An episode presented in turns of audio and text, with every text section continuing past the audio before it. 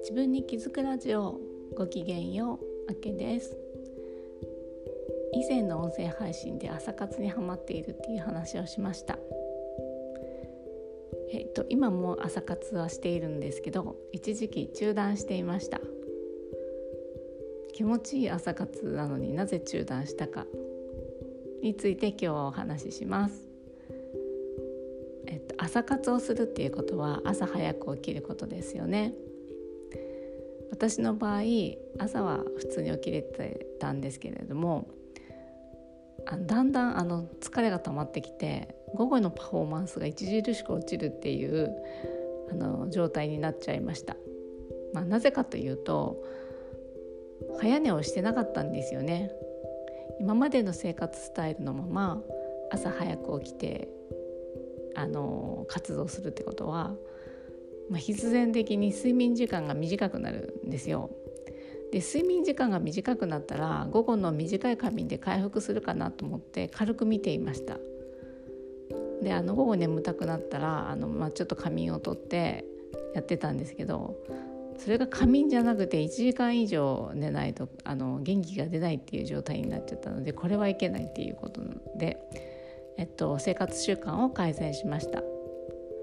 まず改善したことその1夕食夕食じゃないや。えっと夜自分がやっていることを書き出す。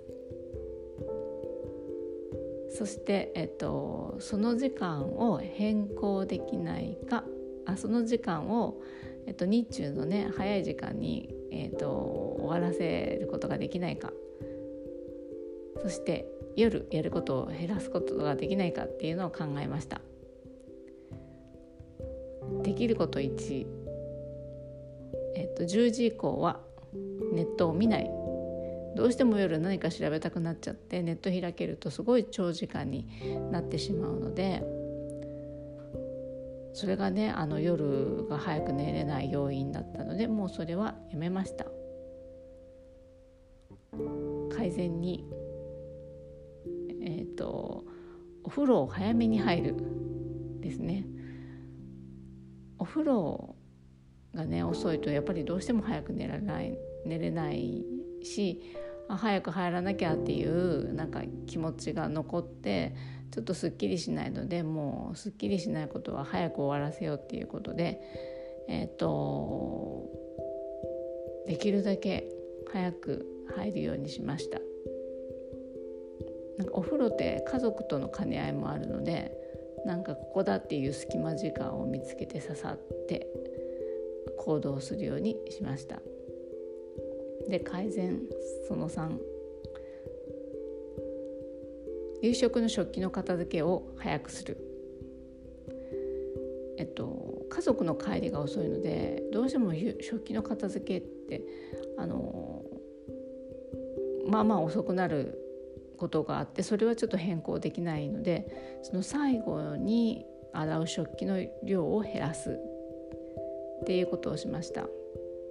でえっとまあ食器の量というか洗い物をね最後の洗い物を減らすためにまず早く食べる家族の食器は今まで通り早く片付けるっていうのはいいんですけどなんで最後の食器の片付けに時間かかってたかっていうとお鍋とかもね一緒にその時間に洗ってたんですよ。であの最後にね食べる家族の分もあのお鍋に入れ入れたままにしておいて食べる前に温めて出すっていうことをしておいたんですけどお鍋を早く片付けるためにあの早めにお皿に家族のね最後に食べる分も移して、えーと、お鍋を早く洗うことにしました。やっぱこれだけ変えるだけであの夜やることが減っていつもより1時間ぐらいは早く寝れるようになったのでまた朝活を再開しています。